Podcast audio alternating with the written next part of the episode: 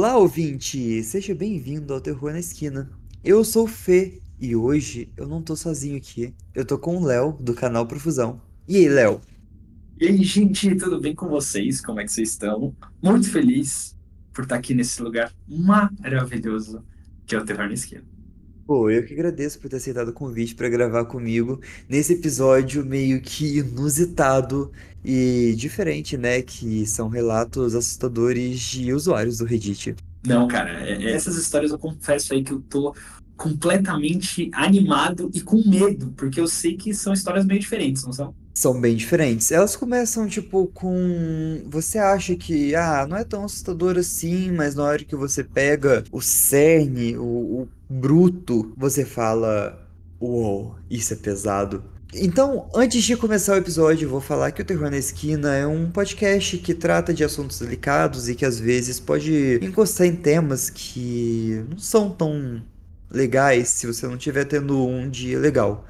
Então, se você não tá se sentindo bem, eu aconselho escutar um podcast mais tranquilo e quando você estiver ok, volta aqui e escuta o episódio. Eu vou ressaltar que esse episódio a gente encosta um pouco em talvez possíveis sequestros e possíveis suicídios. Então, se você estiver precisando de ajuda, diz que o 188, que é o Centro de Valorização da Vida. Dito isso, bora pro episódio? Bora, Fê, vamos lá. Esse post, ele foi colocado no Ask Reddit e ele foi postado pelo NuJersey87. A pergunta no Ask Reddit, você faz perguntas e as pessoas respondem nos comentários. Então ele postou assim: Eu vi um tópico sobre coisas mais assustadoras que já aconteceu com você.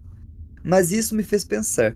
Qual foi a coisa mais assustadora que aconteceu com você? Então eu fiz um compilado das melhores histórias que, que foram contadas nesse, nesse post do Ask Reddit. E ele mesmo faz a própria história dele e conta a própria história dele. Ele começa assim.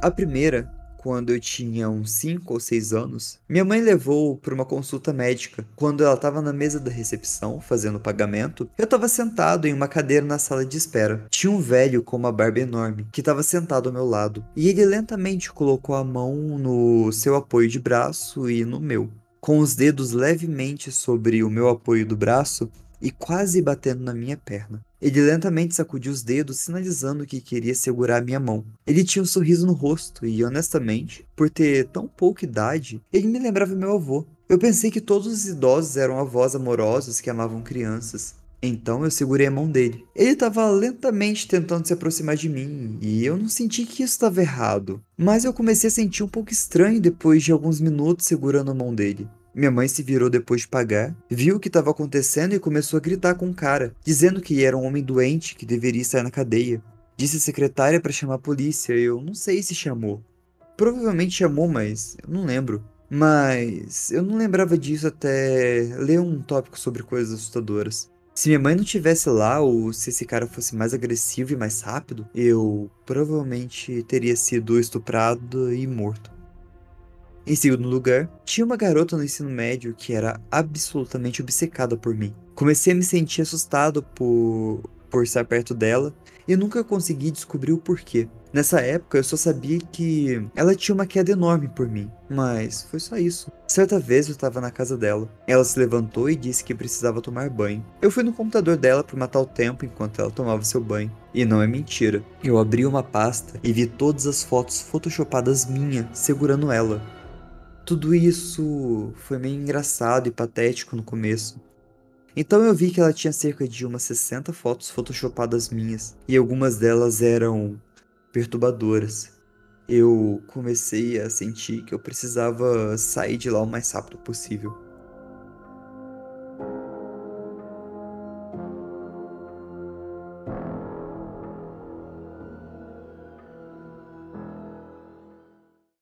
Bom, vamos começar falando pelo senhorzinho que tava tentando abusar dessa pessoa no centro médico. Fê, tem palavras, cara. Bom, já que a gente tá falando da primeira primeiro, cara, um medo bizarro que eu acho que todos os pais devem ter. né? Sim, Se- Não pelo fato da criança, mas pelo pai, pela mãe vendo a criança com a mão dada com um velho que ela não sabe quem é e que tá tentando se aproximar dela. Exatamente. Eu já ouvi muita gente que, tipo, tem parente que sumiu que fala que é melhor a pessoa ter morrido do que ela só sumir, né? Porque você pelo menos teria um fim pra pessoa. Sim, deixar o ciclo aberto, né? É, porque quantas milhares de crianças não devem sumir diariamente, sabe? Sim, e o pior, e o pior é que quando é sequestro de crianças, geralmente são pra coisas muito, muito assustadoras. Cara, é, achei, cara, é, é bem pesado, né? É um assunto, acho que bem delicado, assim, pra, pra falar, porque, igual, não tenho filhos, enfim, a gente não tem pretensão de ter, mas pra quem tem, é, cara, é, é bem complicado, assim. Eu vejo pelo meu sobrinho, sabe? Tipo assim, se eu vejo alguém fazendo isso daí, eu acho que eu mato o cara na porrada. Mas, tipo, você vira e fala assim, cara, e se, e se, foi o que o Lockman falou, e se ele tivesse sido mais rápido, né? Não, estaria lá pra contar a história, talvez, né? Exato. A, a Ana tá comentando aqui no chat que já aconteceu com o amigo dele, dela num shopping. E a sorte que a avó dele viu e foi atrás, né? Mas anos 90, quando tava tendo sequestro de crianças. É, cara, e, e parece que teve. Eu não sei se é porque o pessoal comenta, mas foi, um, foi uma década que foi complicada, né, cara? Não tinha tanta tecnologia, né?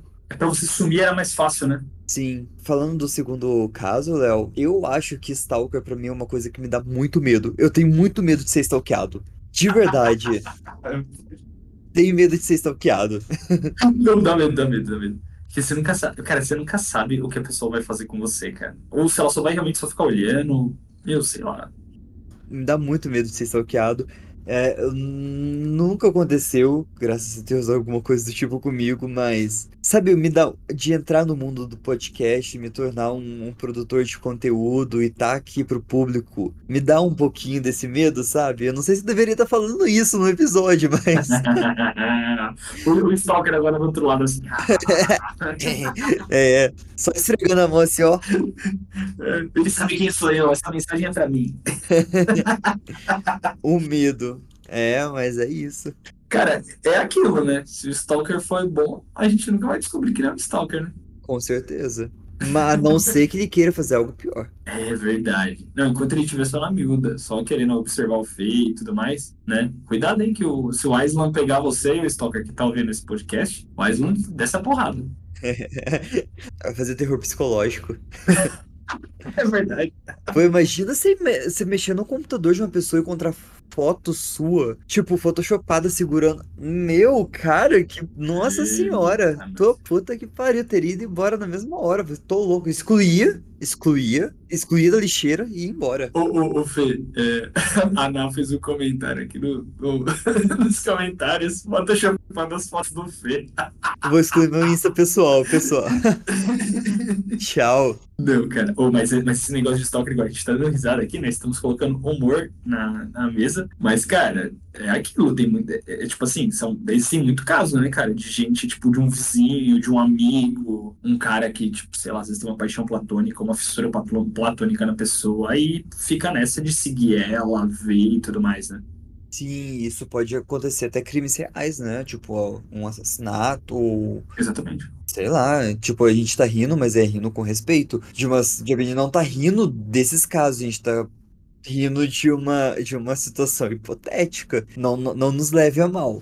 É, não, é verdade. E, e sabe o que é legal da gente trazer aqui pro pessoal? Que assim, se você que tá ouvindo, tá passando por um caso desse, porque hoje em dia saiba, stalker digital, stalker via internet é crime também. Denuncie. Então, denuncie, cara, porque é, é, isso é verdade, vale processo, a pessoa vai ser é, punida criminalmente, com pena, provavelmente, mas é uma coisa real, assim, é, inclusive, existe jurisprudência de, de pessoas que já foram, é, já conseguiram processar, tipo, ex-namorado, ex-marido e tudo mais, que o cara ficava perseguindo a pessoa na internet, é, é, comentando em foto, ameaçando o- os, os pretendentes atuais da pessoa. Então, meu, isso daí é super válido. Se você está passando, procure ajuda aí do seu advogado de confiança. Com certeza. Procure, procure ajuda. Finalmente fizeram essa lei, apesar de ser recente. Mas finalmente fizeram. Fizeram. Isso que é importante. E, cara, é recente no nível que eu acho que é coisa de 2022, talvez. Sim, sim, é coisa tipo de agora. De agora. É. De agora. Nossa, eu tô arrepiado, Léo. Vamos pro próximo, vamos pro próximo. Pra dar uma. Eu acho que o próximo não vai melhorar muito, né? Mas. Foi postado por um user excluído. E ele fala assim: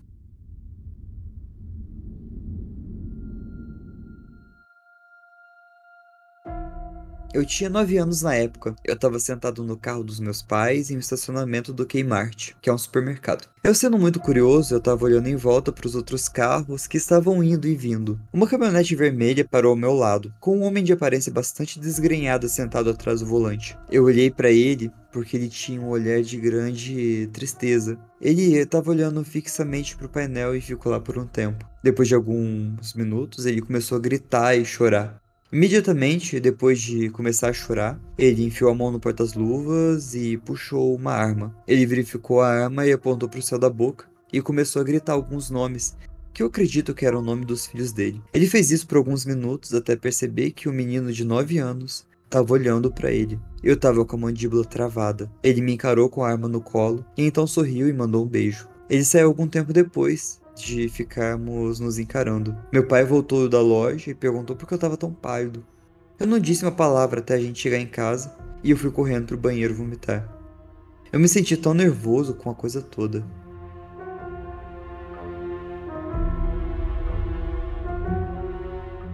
Eu disse que não ia melhorar, Léo. Não, cara, tá degringolando esse episódio. Meu Deus do céu, cara. Eu fiquei, eu fiquei na dúvida agora. O que será que rolou depois? Será que o garoto de 9 anos salvou a vida dos rapazes? Eu pensei nisso. Será que, tipo, o fato dele estar tá olhando fez com que o cara não tivesse coragem? Meio que, tipo, passar a vida todo, tipo, pô, eu tenho filho, eu tenho algum lugar pra voltar, é só uma fase difícil. Nossa, até arrepiou. Bom, eu acho que o comentário mais válido que a gente pode fazer aqui é que se você está passando por um momento difícil, procura ajuda e procura o Centro de Valorização à Vida, discando 188, que vai ser possivelmente a melhor coisa que você vai fazer. Sim, com certeza. Procure ajuda. Procure ajuda. Principalmente depois da pandemia, todo mundo tem que cuidar um pouquinho da saúde mental, né, cara? Ninguém tá imune. Léo, eu vou juntar os próximos três relatos, que eles são mais curtos, e ele vai abordar um tema, que é sonambulismo. O Beef Witch ele postou assim.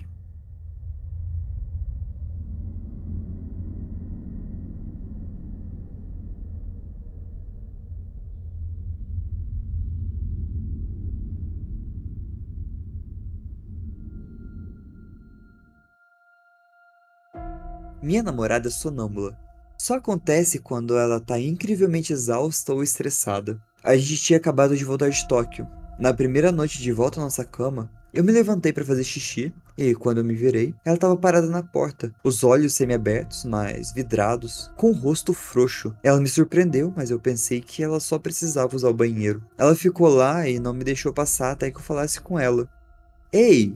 E ela respondeu: Temos que sair daqui. Eles estão vindo atrás de nós. Os cabelos do meu pescoço imediatamente se levantaram. A maneira como ela disse isso foi tão fria e mecânica.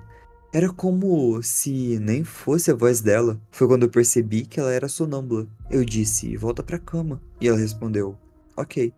Ela se virou e se arrastou pra cama. Eu sei que isso não parece muito, mas foi muito assustador. É como se ela tivesse possuída.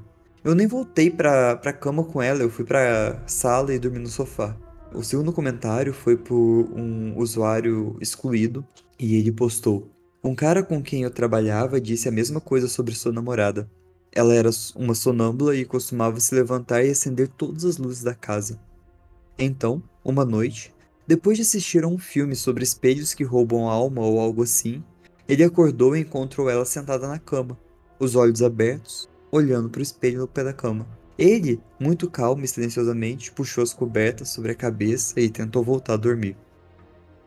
Emendando o terceiro comentário, o usuário YRRO, ele postou: Meu Deus, você acabou de desbloquear uma memória de quando eu estava na universidade. Eu tinha acabado de me mudar para uma casa dividida com alguns outros caras. Eu os conhecia antes, então eu tinha quase certeza de que não eram grandes idiotas. No entanto, eu acordei uma noite, não muito depois de nos mudarmos, e eu notei que a porta do meu quarto estava aberta. Ainda tonto de sono, eu me sentei e fiquei olhando para a porta por alguns minutos, tentando ver se ela estava realmente aberta ou se só parecia assim por causa das sombras do quarto que eu ainda não estava acostumado a sentir. Eu levei alguns momentos para perceber que algum dos meus novos colegas de casa estava parado ali. Ele não estava fazendo mais nada. Então eu imaginei, em meu estado de espírito entorpecido, que a coisa apropriada a fazer na situação seria cumprimentá-lo com um oi. Isso desencadeou algum tipo de mudança no seu estado mental. Seus olhos se regalaram e uma expressão de pânico fluiu no seu rosto. Então ele abriu a boca, respirou fundo antes de emitir um grito muito agudo. Esse grito foi de gelar o sangue e naturalmente me assustou. E então uma parte do meu cérebro insistiu que eu respondesse com um grito próprio. Cada um de nós gritando só serviu para deixar o outro mais apavorado, e assim os gritos continuaram, aumentando um após o outro. Eu estava encurralado, eu não ia a lugar nenhum. Então quem quebrou primeiro foi ele. O estranho é que eu não me lembro de mais ninguém vindo para ver o que porra estava acontecendo e o que estava causando essa confusão tão profunda. Eu mencionei isso com o cara na manhã seguinte, e ele ficou envergonhado e disse que às vezes é sonâmbulo. Eu devo ter esquecido tudo logo depois, porque eu não me lembro de ter acontecido de novo.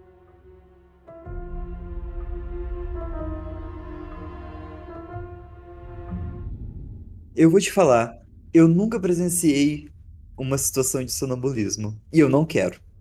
Eu tô contigo, Fê. Eu também nunca, nunca presenciei. E, cara, eu, eu não sei. É, é, me parece. Bom, todos os casos são assustadores, né? Sonambulismo é uma parada que, por mais seja uma condição médica, assusta, né? Quem vê. Sim, sim. Principalmente porque ela tá associada a outra pessoa fazendo coisas que ela não tá consciente de que tá fazendo. E eu acredito, eu acho que eu já vi em algum lugar que já teve até crimes reais feitos por sonambulismo. Cara, eu ia. Fê, Fê, você leu a minha mente. Tu chegou onde eu ia fazer a pergunta: será que alguém já matou alguém durante um episódio de sonambulismo? Será? Vamos procurar no Google. Vamos procurar no Google, pai. Albert Terrell, o assassino sonâmbulo britânico Brian Thomas, de 59 anos, é acusado de ter matado sua mulher Christie, de 57, enquanto dormia, segundo os tabloides britânicos. Eita, então já teve. Caramba. Uou! Eu vou perguntar pro Aislan, porque ele é psicólogo, vou fazer pesquisas e no próximo episódio eu trago novidades. Como que convence alguém disso, principalmente no tribunal? A pessoa vai ser julgada da mesma forma? Ela vai para uma clínica de reabilitação? Ela vai ser presa? Cara, e por incrível que pareça, existem artigos sobre isso. Ó, isso eu estou lendo fonte jusbrasil.com.br. Sonambulismo é considerado doença mental e gera imputabilidade. O Código Penal Brasileiro, na parte geral, título 3, trata da imputabilidade penal, fixando as condições necessárias para a responsabilização penal de atos de delito. Então, logo, a pessoa acho que não é considerada uma, uma, uma condição médica, né? Então acho que a pessoa é, fica impune, imagino. Ela vai ser provavelmente convidada a se tratar, né? Convidada, eu digo, ela vai ter que se tratar de alguma forma. Convidado, é. Não, porque eu, eu imagino que talvez a pessoa vai ser, talvez, sei lá, indiciada por homicídio culposo. O juiz talvez fale para ela, ah, você vai ter que passar por um tratamento. Eu acho que talvez isso daí vai acontecer. Porque eu sei que sonambulismo é uma parada que conseguem fazer ser tratado, você acaba com os episódios, né? Não faço ideia, Léo. Tô fo- tá fora da minha área. Não, eu, eu eu já vi um pessoal que, tipo assim, eu sei que tem gente que tem a vida toda, mas, tipo, ah, teve gente que teve episódios de sonambulismo na adolescência. Quando era pequeno, tinha episódios de sonambulismo. Eu acho que realmente o Ais pode explicar melhor, mas eu acho que, não sei se de repente é algo que com tratamento suma ou é uma parada que é só uma parte da sua vida. Então, cara, é muito louco isso, não é? Imagina você fazer coisas inconscientes enquanto você tá dormindo. E tipo, você acorda e você matou a pessoa que tá do seu lado. Cara, é muito assustador isso. Imagina o fardo que você vai carregar, o peso na sua consciência. Toda vez que você vai dormir, você fala: e se eu matar a pessoa que tá do meu lado? Cara, e pelo que eu estou vendo aqui na- nas interwebs, é uma parada que não é muito difícil acontecer crime durante o episódio de sonambulismo. O próximo episódio vai ser sobre sonambulismo. Caraca, bicho, tem vários aqui que, tipo, teve mulheres que assassinaram os maridos durante o sonambulismo. Cara, que bizarro isso. É um mundo completamente novo pra mim. Cara, que, que, que loucura. Mas, ó, falando sobre os casos que você disse, primeiro de, tipo, tem alguém vindo atrás deles, se a sua esposa, noiva, namorada solta um bagulho desse, na hora eu já ia cair pra ver se as minhas portas estavam trancadas. Com certeza. Cara, é muito bizarro. Muito, muito. O próximo comentário ele foi do Siges9 e ele começa assim. Enquanto estava na faculdade, eu voltei ao meu apartamento uma tarde para encontrar uma garota que eu não conhecia na minha sala de estar.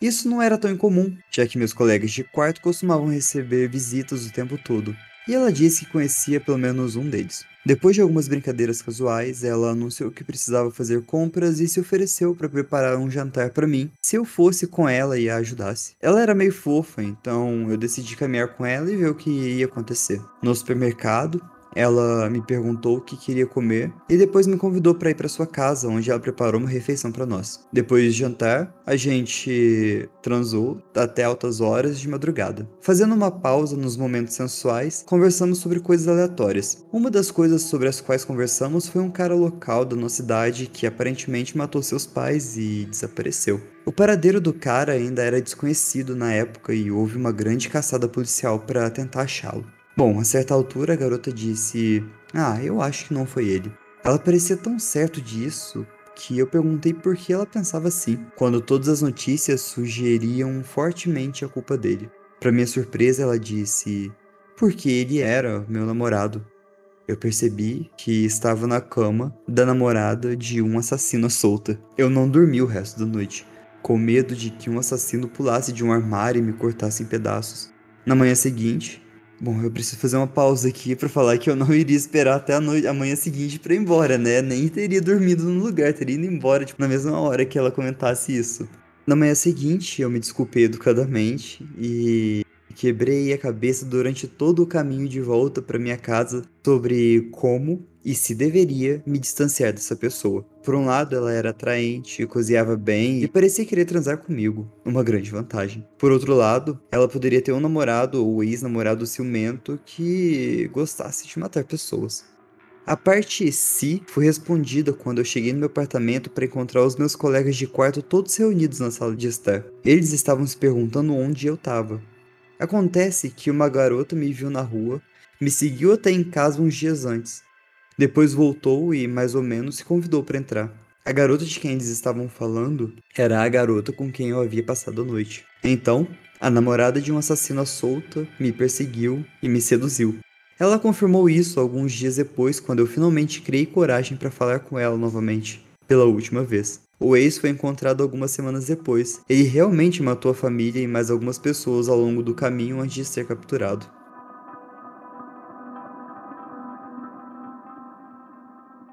Uou, né? Pesado. Ou, essa foi louco de postar isso também no Reddit, né? Apesar de que às vezes pode ter sido embaixo de uma conta descartável, como o Siges 9 às vezes deleta, né? Sim. Mas imagina, que, que louco, Léo. Que louco. É, eu, eu teria medo dessa. Ah, cara, você, não, você nunca sabe o que, que, pode acontecer, né? Não, não, na verdade eu teria dado um ghost ferrado na pessoa.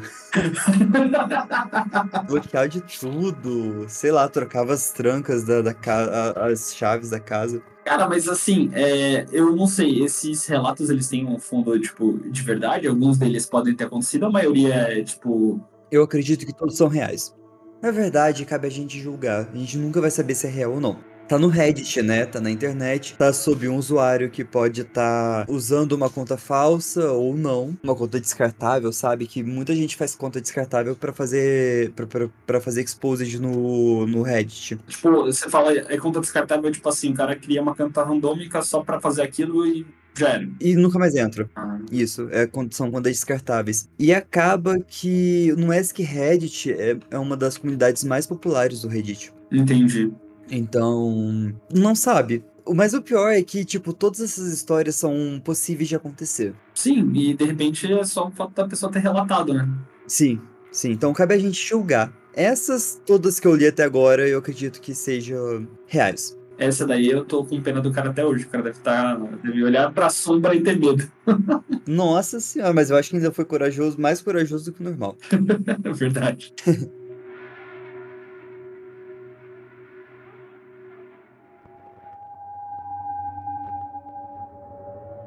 O próximo comentário foi do Tates e ele começa: Um dia, meu amigo e eu, a gente estava no centro da cidade. E a gente decidiu almoçar em uma praça de alimentação fodida em algum shopping antigo. A maioria dos lugares estava fechado, exceto por um Subway e uma pizzaria que não tinha uma rede conhecida.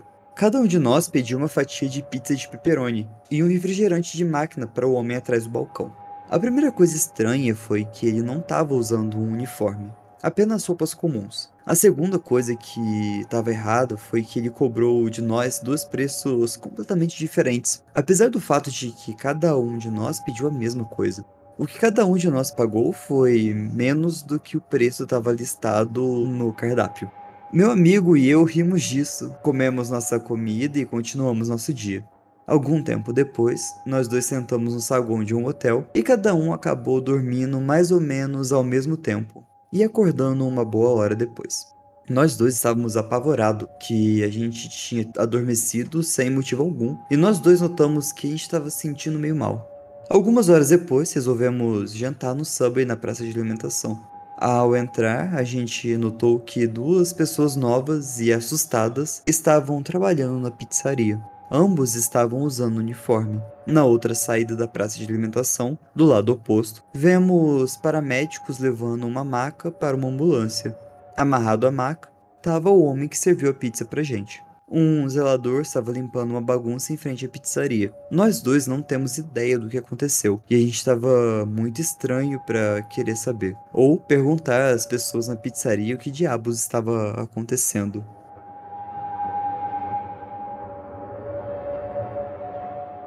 Bom, eu acho que o pior de tudo seria como esse rapaz foi parar atrás de um balcão da pizzaria sem que ninguém tivesse percebido, nenhum trabalhador que estivesse trabalhando lá percebesse que o cara tava lá. É verdade. Porque da onde surgiu esse cara? Onde estavam os caras que estavam trabalhando lá antes? Será que eles foram dopados também? Será que o cara tava tentando envenenar as pessoas? Ou ele queria só drogar e, sei lá, roubar as pessoas para fazer tráfico humano ou abusar sexualmente das, das pessoas? Ou é um serial killer? Eu teria ido procurar saber e falar assim: ó, oh, eu dormi porque eu comi a pizza daí.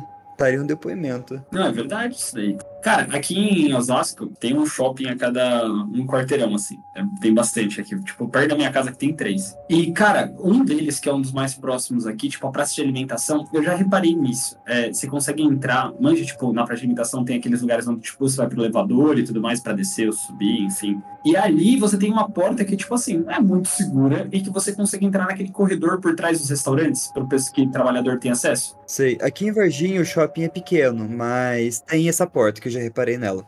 É, então, eu fico pensando, meu, tipo, se alguém entrar ali e fizer alguma coisa, pode ter sido isso daí que aconteceu, cara. O cara entrou por ali e fez de refém os dois que estavam, tipo, naquela parte de trás ali do, do restaurante que ninguém vê e assumiu o controle e tava querendo. E poderia ser sim, esse lance de roubar órgão ou sei lá, dopar a pessoa para abusar. É viável. Essas, essas me assustam, principalmente porque eles estavam em um lugar público, né? Privado barra público. Uhum. E eles foram drogados, assim, tipo, na praça de alimentação, cara. Cara, teve uma vez um amigo meu, ele foi pra uma balada, tipo assim, a gente sempre sai de rolê junto com os outros amigos. Eu, ele e mais uma galera. E nesse dia ele foi com uma outra galera que era, tipo, da faculdade dele. E, tipo assim, a gente nem conhecia, eu nem fui nesse dia e tudo mais. E, tipo assim, a galera, normalmente quando eu saio com os meus amigos, tipo, é aquela parceragem, né? Tipo, se alguém ficar mal e tudo mais, bebeu, né? Você fica em cima da pessoa. Uhum. Dá uma assistência. Com certeza. Tipo, e os caras desse outro grupo, tipo, meio que cagaram. E ele tava lá no bar, tipo, enfim, era uma balada, e ele falou que do nada ele começou a ter muito sono, muito sono, e um cara escorou nele e, tipo, chegou para ele e falou: Não, vamos ali, vamos ali fora tomar um ar tal, pá. Mano, o cara levou ele para fora, colocou ele, tipo, num terreno baldio que tinha do lado da balada, e levou tudo que ele tinha, cara, até deles. Puta, bosta, que droga isso.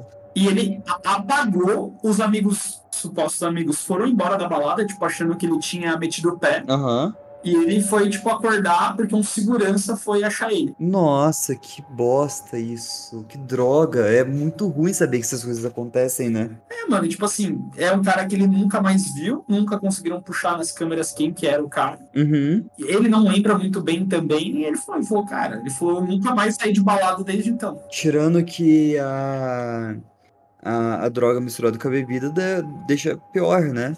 Sim. E, tipo, mano, é, desde então, cara, eu confesso que eu ficava. Eu fiquei com muito mais medo de sair assim para lugar muito público que você não consegue ficar vigiando que você tá bebendo, sabe? Aham. É meio embaçado. Então, essas coisas são difíceis de acontecer aqui no interior, sabe? Acontecem, óbvio, acontecem, e acontecem em todo lugar. Mas eu acho que por se tratar de uma cidade menor, as pessoas são mais conhecidas. Você, tipo, basicamente vai numa balada, você sabe, ou tem amigos que conhecem. Então, acho que é mais difícil de acontecer. Mas você pensando numa cidade grande como São Paulo ou alguma capital, meu. e escalona isso, tipo, ninguém conhece ninguém, basicamente, né? Não, e a gente tá falando, tipo, eu não sei se você já veio aqui pro centro, na Augusta ali, Sim, sim. tem várias baladinhas. E ali tinha uma que, se eu não me engano, essa era a Labs, que era uma balada que tinha ali. Eu nem sei se tem hoje em dia, faz muito tempo que eu não vou lá. E, tipo, meu, é uma balada que, assim, eu nunca. Eu fui lá várias vezes e eu acho que eu nunca vi a mesma pessoa duas vezes, sabe? Uhum. Nossa, é muito louco isso, né? Ah, cara, dá medo, né? Você pensar numa cidade grande que você não conhece o seu vizinho já me assusta, sabe? Isso é muito estranho quando você começa a pensar, sabe? É muito louco. E, cara, e sabe o que me deixa mais, assim, eu acho que acontecer isso com um cara não é tão impactante. Agora imagina acontecer isso com uma mina, sacou? É muito pior. Tipo, mano, imagina a mina acordar no dia seguinte, tipo, não sabe o que aconteceu com ela, ela tá num lugar estranho, mano do céu, velho. Sim, sim. Deve ser foda. É porque ainda o homem ainda, tipo, supostamente ainda pode tentar se defender. Não sei se a dosagem tem que ser mais alta por conta de massa corporal, essas coisas. Mas, tipo, bom, é ruim pros dois lados, mas sei lá, pra mim, eu acho que o lance dela poder ter sido estuprada, sabe? Não que um cara não possa ser estuprado também, pode acontecer, né? Então, é muito complexo isso, né? É foda. Léo, o próximo, ele é inesperado. Ele é mais incrível, tipo, wow, do que assustador. Mas é assustador. Ele foi postado pelo The Faced Kite Flyer. E ele começa.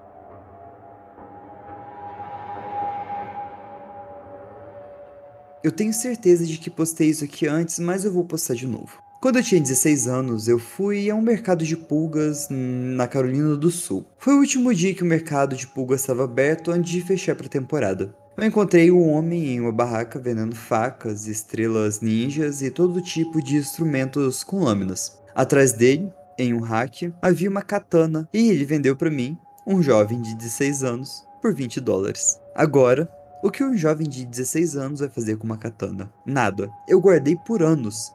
Ela ficou em um armário ou embaixo da cama por anos. Eu fui para a faculdade e ela me seguiu, e mais uma vez, nunca estando mais perto da minha mente do que quando eu mexia em algumas coisas e pensava: olha aqui a minha espada, eu esqueci onde ela estava. Vou avançar para o dia 18 de agosto de 2006. Agora eu tô morando sozinho em Charleston, no andar térreo de um apartamento de um quarto. A minha katana tá debaixo da minha cama. Eu tenho uma porta de vidro deslizante com algumas persianas verticais, uma tela da janela pro pátio e uma rede pendurada ao lado de fora. Naquela noite, por volta das três da manhã, eu acordei com o barulho das persianas. Eu pensei comigo, nossa, tá ventando lá fora. Mas depois eu lembrei que eu nunca dormia com a porta de vidro aberta e que alguém tava no meu apartamento. Eu tô deitado na cama, pensando em coisas que eu posso usar como arma para me defender e defender minha casa. Eu não tinha nada. Sem arma, sem bastão, sem um taco de golfe. Eu tenho uma grande lanterna Maglite no armário, mas isso significava que eu teria que me levantar para pegá-la. Então eu lembrei de outra coisa. Debaixo da minha cama tinha, assim, justo ela, a minha katana. Com a minha espada brilhando na penumbra, eu virei o corredor e olhei para minha sala de estar para encontrar dois homens muito grandes enfiando os meus pertences em sacos de lixo. Eu podia distingui-los pela luz do meu notebook que balançava enquanto eles se moviam com ele. Quando você tá cheio de adrenalinas, você diz algumas coisas idiotas. Então eu gritei: Ei, para aí! Os dois se viraram e saíram correndo pela porta de vidro. O único pensamento que passou pela minha cabeça não foi chamar a polícia ou trancar a porta. Era: esses filhos da puta estão com as minhas coisas. E eu quero elas de volta. Eu os persegui porta fora, pela área arborizada atrás do meu apartamento, pela Ashley River Road, pelo complexo de apartamentos no The Oaks, do outro lado da rua em uma área pantanosa atrás disso. E eu tava de cueca, sem sapato, sem lente de contato e com uma espada grande na minha mão. Infelizmente, eu perdi eles de vistas e a sanidade voltou ao meu cérebro. Percebi que eles poderiam ter uma arma. Eu sei que eles têm uma faca que eles usaram para cortar a tela da minha varanda. E eu tô praticamente nu, cego, carregando uma lâmina muito grande e as pessoas que sabem que eu tô aqui fora é eu e eles. Eu voltei para dentro e chamei a polícia. Os assaltantes cortaram minha tela que dava pro pátio e, usando uma lâmina como instrumento, eles forçaram a fechadura na porta de vidro. E eu não sei como eles conseguiram passar pela rede no escuro sem se enrolar. Bom, durante semanas eu fiz rondas nas lojas de penhores da área, mas sem sucesso. Nenhuma das minhas coisas foi recuperada e eu não tinha seguro. Eu perdi meu laptop, meus DVDs, todos os meus videogames e minhas chaves, que foi a maior merda da história. Estranhamente, eles não pegaram meu PlayStation 2, o que eu acho que é um resultado direto da minha intervenção. Curiosamente, há alguns anos eu li uma história de um garoto que matou um ladrão e feriu gravemente outro com uma espada. Quase a mesma história. Isso realmente me fez pensar o que eu teria feito se eles não tivessem fugido. Não foi realmente assustador na época. O que é assustador agora é acordar com um solavanco no meio da noite e não lembrar se eu tranquei a porta da frente.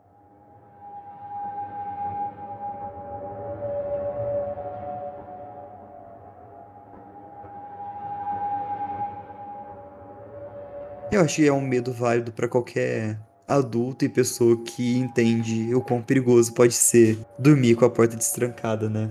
Nesse caso, o, o medo é um medo real, né? É um medo bizarramente real que só quem já viveu só a sensação de achar que tem alguém na sua casa é um gelo que dá dentro do estômago que é inexplicável.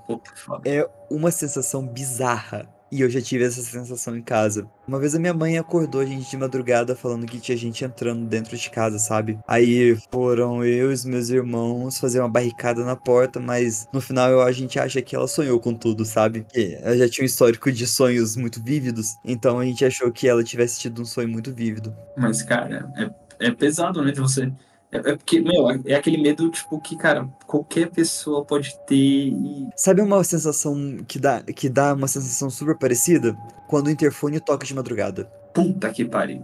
Eu não tenho essa sensação porque não tem interfone, mas quando a campainha daqui de casa toca de madrugada... É, isso é bizarro, bizarro, bizarro. É, é muito, muito louco. Meu, sabe, o, o, o Fê, sabe uma coisa que já aconteceu comigo? Nesse aspecto, assim, foi tipo minha mãe tinha saído de casa. Eu não sei, acho que ela tava viajando, eu tava sozinho em casa. E, tipo, ligaram de madrugada, cara, aqui pra casa. A outra pessoa que tava na linha, ela só ficava respirando. Nossa, Léo. Puta, eu até arrepiei aqui, cara. Meu amigo do céu, velho. Que foda que foi pra dormir, mano. Tipo, aí você começa a pensar vários pormenores. Com certeza. Stalker? Uma pessoa que ligou sem querer? É, como é que a pessoa tem o meu número? Cara, tipo assim, de tempos em tempos rolavam umas paradas dessa aqui em casa. Alguém te ligar e só ficar respirando, tipo, de ligar pedindo socorro, mas tipo assim, cara, você acorda de madrugada e atende o telefone, tipo, é alguém falando, oi, fui sequestrado. Mano, você entra em pânico, velho. Com certeza, com certeza. Nossa, eu fiquei arrepiado, Léo. Nossa, que louco. Oi, teve uma vez que eles pediram duas pizzas de camarão aqui pra minha casa. Duas pizzas do quê? De camarão. Alguém. Che tipo, chegou aí na sua casa chegou na minha casa falando o Leonardo pediu duas pizzas de camarão. Nossa, Léo. e eu nunca tinha, eu nem sabia, nem conhecia, tipo, a pizzaria nem nada. Mas tinham pagado? Não, deixou pra eu pagar. E as pizzas vieram. E, tipo, aí o cara lá, ah, tipo, 180 reais. Aí o, o colega, vamos conversar. Justa de camarão, né? Que provavelmente isso é a mais cara do cardápio. Puta que pariu, mano. Eu falei, cara, quem que foi o maluco que fez uma trollagem dessa? E eu comecei a pensar nas pessoas, mas, tipo assim, ninguém faria uma parada dessa, sabe? Mas, tipo, cara, foi bizarro. Mas foi a única vez também, não aconteceu mais nada. Mas a vez da pessoa ficar respirando no telefone de madrugada e não falar nada, aquilo ali me deixou com medo, cara, que eu não consegui dormir a noite toda. Nossa, é muito ruim. O Aislan, às vezes, é, recebe ligação de madrugada porque o caminhão que da transportadora que ele trabalha vem de madrugada. Então, às vezes acontece problema no caminho e ele recebe ligação de madrugada. E eu já acostumei, mas quando é o celular dele. Quando é o meu, e vejo que é o meu que tá tocando, é outra sensação, porque eu não recebo ligação de madrugada. Mais uma vez, na mesma casa que, que aconteceu esse sonho vívido na minha mãe, é, a, gente, a, a, gente, depois disso, a gente colocou concertina, que é aquele arame farpado, né? E depois a gente colocou câmeras. E o que acontece? Sei lá, foi uns meses depois. Sério, foi tipo um curto período de tempo. O mendigo tocou o interfone de madrugada para pedir as coisas. Acordei com a sensação de ter tocado o interfone. Minha mãe chegou no quarto e falou: Lipe, você escutou? Eu falei: Mãe, eu escutei. Passou, tipo, 5 segundos o interfone tocou de novo. Aí a gente, com muito cagaço, ligou a câmera e viu que tinha um mendigo. Só que, tipo, na hora que a gente viu a câmera, ele já tava saindo, sabe? Mas foi de gelar também. É, cara, essas coisas tipo de cidade que, novamente, né? Aqui no, no podcast fala muito sobre a questão de espiritualidade, entidade, essas coisas. Mas, velho, quando é real, assim, é que o, o, ser humano. Cara, eu falo, eu tenho medo de maluco. Maluco no sentido de. doido mesmo, né? Não, não no sentido de pessoas que têm problemas é, psiquiátricos, nem nada disso. Mas, tipo assim, cara, o cara que tá disposto a te matar, sabe? O cara que tá disposto a fazer um mal para você e ele sai muito fora da caixinha para fazer isso. Então você vira e fala, caraca, meu, que medo. Que essas pessoas geralmente você não sabe que elas são do jeito que elas são, né? Tipo assassinos e tudo mais. É muito louco isso, né? Pessoa que tá disposta a fazer maldade, ela faz de tudo. Bom, Léo, muito creepy. Bora pro próximo comentário. Ele foi postado pelo Félix e ele fala assim: Alguns anos atrás, um programa chamado Crime Investigation Australia foi uma série surpreendentemente bem feita sobre famosos assassinos australianos e o processo de levá-los eles à justiça. Eu me interessei e passei muito tempo pensando sobre o quão horrível seria ser sequestrado e assassinado, sabendo que você é impotente para deter porque eles te amarraram ou algo do tipo. Bom, corta para mim atordoado completamente desorientado e sem nenhuma ideia de onde eu estava. Eu olhei em volta e eu tô numa espécie de caixa branca sem porta ou janela. O som começa a filtrar em minha cabeça e eu percebi que eu podia ouvir o motor de um carro. E o carro fez uma curva e eu bati na parede da caixa e isso me atingiu forte. Eu tô sendo fodidamente sequestrado. Eu comecei a bater nas paredes e a gritar por socorro. Depois de menos de um minuto, o carro freia e eu escutei passos na lateral do veículo uma porta camuflada se abre e uma policial tá parada ali, com um olhar severo no rosto. Acontece que eu desmaiei em uma festa de final de uma prova que eu fiz. Desmaiei na calçada antes de chegar em casa. Duas adoráveis policiais me enfiaram em uma caminhonete e passaram a hora seguinte dirigindo tentando encontrar minha casa. A minha identidade dizia que eu morava em um dormitório, mas eu me mudei seis meses atrás. E os registros dos alunos não tinham meu novo endereço. O meu sequestro, entre aspas, era só eu acordando na parte de trás de uma caminhonete. No final, elas falaram com um dos meus amigos no, telefone, um dos poucos que não estavam muito bêbado para dizer meu endereço, e me deixaram em casa. Considerando que eu teria economizado muito tempo e aborrecimento apenas para me jogar num tanque bêbado durante a noite. Fiquei imensamente grato e enviei à estação deles uma carta de agradecimento muito sincera.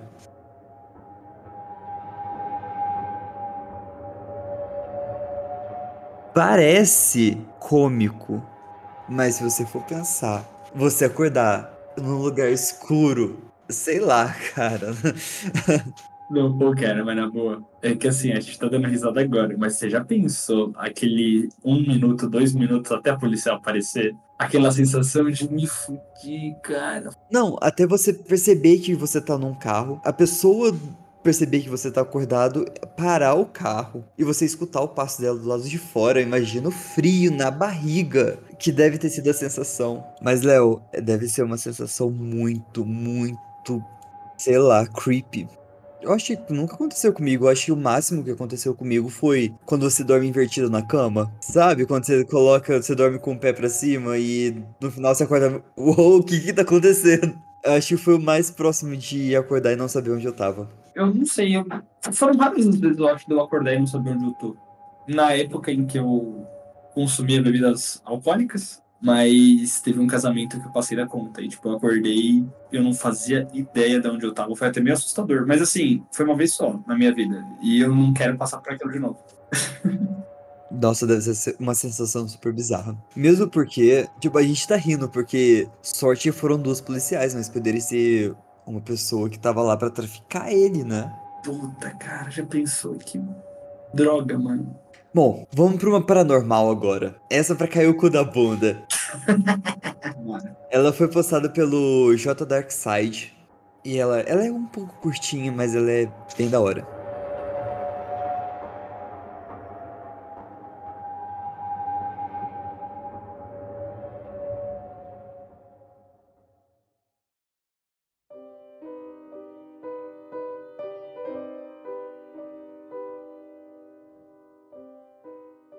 Eu postei uma coisa assustadora que aconteceu, mas eu pensei em postar de longe a mais assustadora. Nota: eu tinha 13 anos na época. Era tarde da noite e eu sempre tive uma imaginação fértil. Meu antigo quarto fica de frente para a porta, no topo de nossas escadas, e para o quarto dos meus pais. Uma noite, minha mãe estava no trabalho e meu pai estava visitando a minha avó. Então eu estava no meu quarto, ouvindo Backstreet Boys ou algo do tipo. E eu ouvi alguém subindo as escadas. A gente não tranca as portas aqui no nosso bairro. Quando eu olhei, era meu pai vestindo seu pijama habitual. Eu disse boa noite, mas ele nunca olhou para mim. Ele só foi pro quarto e foi isso. Voltei pro que eu tava fazendo.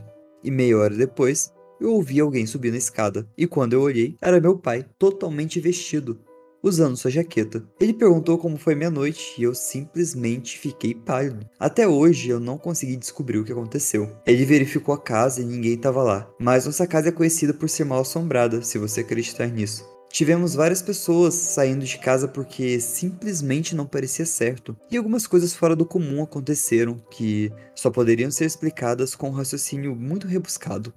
Nunca mais fiquei em casa sozinho depois disso.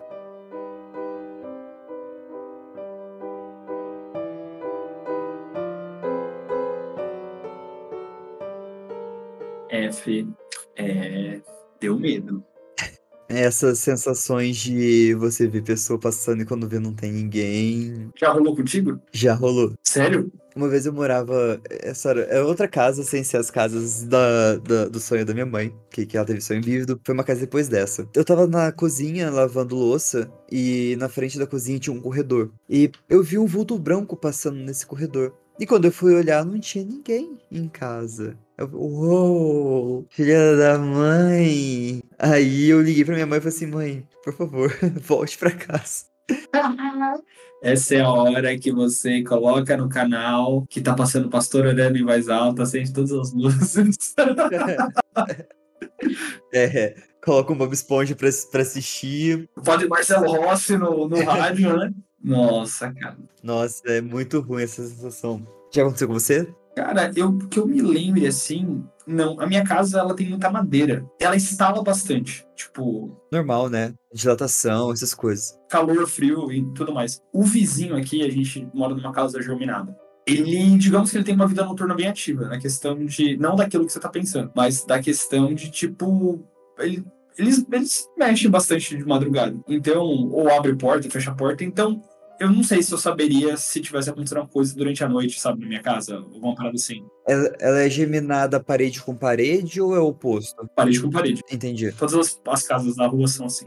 entendi, entendi. Então, eu, eu fico mais tranquilo porque qualquer coisa aqui em casa, eu tenho uma desculpa pro meu cérebro não entrar em pânico. É o vizinho. É o vizinho, relaxa. Não, o cara, aquele cara que acabou de passar pra pra cozinha era o vizinho, tá tranquilo. Ele só usou minha casa de. de... pra cortar caminho. É, não, não, mas assim, é, é, mas de ver alguém e a pessoa reaparecer logo em seguida, eu, eu, eu acho que eu nunca cheguei nesse nível, não, cara. E, assim, a história, ela te dá uma bugada justamente por causa disso. E, assim, não é que ela viu de relance nem nada. O pai, tipo, tava de pijama, que é um pijama habitual que ele usa, né? Sim, e depois com roupa de sair. Se fosse ao contrário, viu o pai passando com roupa de sair depois com pijama, ok. Mas é invertido, né? Mais plausível. Ele ajudou ela a procurar a pessoa dentro da casa. Ah, cara. Será que ela perguntou pro pai dela se o pai dela tava, tipo, tinha colocado pijama? Eu acho que não. Eu acho que não. Acho que foi mais tipo, sei lá, um espírito que tava tentando dormir com a mãe dele. Será que nesse caso cabe um doppelganger? Não sei, não sei. Pô, depois que a gente começa a pensar, a trabalhar onde tá o medo dentro dessas histórias, ela fica pior do que melhor. Não, não, mas é bizarro. Foi, foi bizarro. Isso daí foi, foi realmente dar medinho. Não é o medo convencional. É o medo. É o medo diferente de coisas que, tipo, podem acontecer num- de uma maneira mais rara com você, mas que acontece de forma geral. Exato, porque assim, o medo que a gente tá falando aqui não é aquele medo tipo, sei lá, cara, quem mora em cidade grande de você sair de casa e ser assaltado, alguma coisa assim. É aquele medo de um minuto que a sua adrenalina vai lá em cima, a sua cabeça explode, você fala, cara, terror. Não é medo convencional. Bom, vamos pra última, que a última. Ela é estranha. Ela foi postada por um user excluído. Aos 16 anos, eu comecei a trabalhar no McDonald's. Uma noite eu estava trabalhando até as 22. Um dos meus colegas estava trabalhando, havia saído às 7, às 19 e estava me esperando no carro. Por volta das 22 e 10, eu liguei o carro e comecei a esperar que ele descongelasse. Deve ser um lugar muito frio, então. Esse cara sai do carro que estava esperando e disse: Você esqueceu alguma coisa? Então eu comecei a raspar o gelo das minhas janelas. Ele terminou e eu disse obrigada. Então ele apenas olhou para mim. Ele pareceu querer dizer alguma coisa, mas simplesmente entrou no carro e eu fui para casa. Ele me seguiu. O que não me assusta, porque ele mora na mesma rodovia que eu. Eu estacionei na entrada da minha garagem e ele também. What the fuck? Puta que pariu.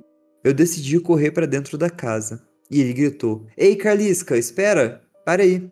E eu parei. Ele agarrou os meus dois cotovelos, me me empurrou contra o carro e disse: Você vai ao baile comigo? Eu disse que não. Eu disse que não, mas ele se recusou a me deixar sair até que eu dissesse sim. Eu decidi aceitar o convite e ligar para ele na manhã seguinte e cancelar quando ele não tivesse me assustando mais. Eu não cancelei. A gente começou a namorar e agora a gente tá casado. E felizes. Ainda é uma maneira assustadora de convidar alguém para sair, mas agora é uma história fofa de como nós nos conhecemos.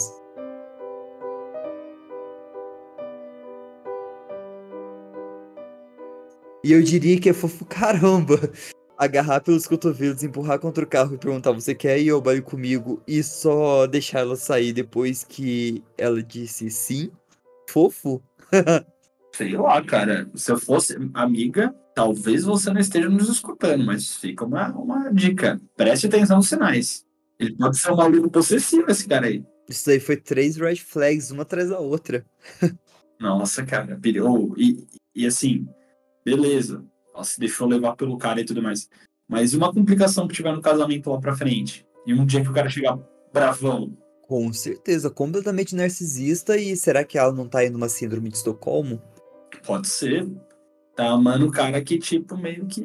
Enfim, né, mano? Só que, tipo, eu não sei como é que funciona a síndrome de Estocolmo, se é só com vítimas que estão sendo sequestradas, né? O dela foi mais uma forçação de barra mesmo, que ela acabou cedendo e no final, entre aspas, estão felizes. Não, mas é, ela mesmo colocou e ela usou aquela palavra-chave. Tipo, é, no final que ela fala, ah, estamos felizes, mas tipo, foi assustadoramente papapá. É, é, cara, tipo... É uma maneira, é, depois virou fofo isso. Puta que pariu, Carlisca. é muito doido um cara, tipo. É, não, porque eu fico pensando real, assim, se um cara tomou essa atitude para poder conversar com ela, o que ele não faria no momento de falta de controle, sabe? Sim, sim. Então, tipo, é, colega de trabalhos, né? Colega de trabalhos, esperou ela sair no turno da noite. À noite não tem muitas testemunhas, né? Oferece para ajudar a limpar, raspar o, o, gelo do, do vidro do carro. Persegue ela até em casa e força essa barra pra ir no baile com ele. É, cara, eu, eu não sei. Bom, Oremos que a Calista. É Cali, Calista? Calisca. Ah, tá, Calisca. Espero que ela esteja muito feliz e que enfim, esse cara nunca saia do prumo, né? Porque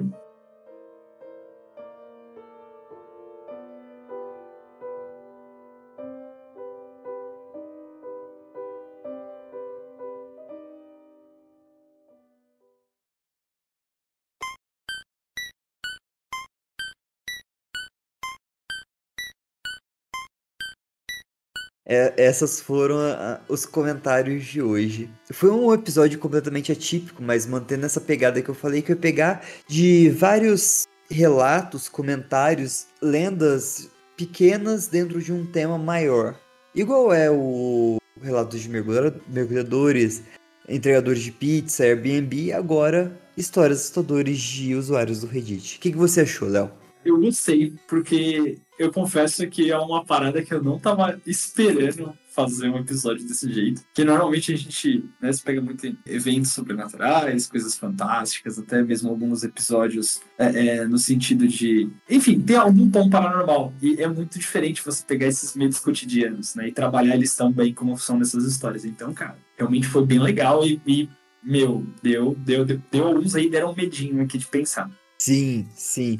Então, pessoal, você que escutou a gente até aqui, muito, muito obrigado. Foi um episódio que, nossa senhora, a gente foi para muitos lados diferentes de do assustador, né, que não é o tão comum, tipo assalto e coisas do tipo. Mas meu, Léo, mais uma vez, obrigado por, por, por ter participado desse episódio. E sua vez de falar. Fê, cara, obrigado mesmo. Valeu de coração. É, você sabe que eu amo estar aqui com vocês é, realmente deixa a minha semana um pouco mais quentinha. Aqui eu vir aqui e poder falar com esse pessoal maravilhoso aí, que são os ouvintes do Terror na Esquina.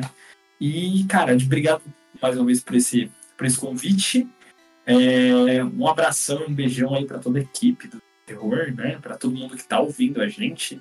É, pro, um, um abração aqui especial para quem ouviu a gente em real time, né? Muito obrigado. E se vocês não conhecem o meu projeto particular, podem ficar à vontade, arroba canal Profusão lá no Instagram, é a rede social mais ativa, mas a gente também tem YouTube, TikTok, enfim. Todas as outras mídias sociais você consegue achar a gente como canal Profusão. Vai lá, a gente fala de ciência, enfim, tecnologia, muita coisa, a gente gosta pra caramba, muita notícia. E é nóis. E posta uns vídeos muito legais. Acessem Obrigado, Fê. Valeu, valeu. E, bom, eu acho que é isso, Fê. Ah, e, novamente, se você ainda não é da seita do Terror na Esquina, tá perdendo. Uh, isso mesmo. E na seita você pode escutar esses episódios que a gente grava comentando aqui no chat, igual a Ana tá fazendo. E eu vou agradecer a Ana que tá participando aqui do episódio com a gente. Ana, muito obrigado. E se você quiser fazer parte da seita e escutar os episódios durante a gravação, é só você acessar o apoia.se barra na esquina e com uma xícara de café que você compra na padaria, você consegue já apoiar a gente e tá aqui escutando o episódio. Então, se você estiver interessado, pô, você ajuda a gente e com o dinheiro do Apoia-se a gente pode melhorar cada vez mais. E um incentivo para estar tá aqui também. Ô Fê, mas e se eu, eu, eu não quero só ouvir? Eu quero vestir o Terror na Esquina. Como é que eu faço? Ou uh, você pode acessar a nossa lojinha na Montink. O link é bem difícil de falar, mas tá na descrição do episódio. é só você acessar lá que, que tá valendo. Gente, estampas maravilhosas, viu? E, e pede, e pede estampa diferentona aí que o Fê, o Fê providencia. Ó, oh, dá pra fazer, hein? Oh, dá pra fazer bastante coisa. Não, obrigado, viu? Boa noite. Não gostei. Asmei. Nossa, eu odeio isso daqui. Boa noite, bom restinho de semana, bom final de semana. Ô, Léo, então é isso. É... Pessoal, acessem as nossas redes sociais, que é arroba terror na esquina. Tanto no Insta, quanto no Twitter, quanto no TikTok. E é isso. Muito obrigado, Léo. Muito obrigado, pessoal do chat. Imagina, tamo junto. E cuidado nas esquinas. Tchau!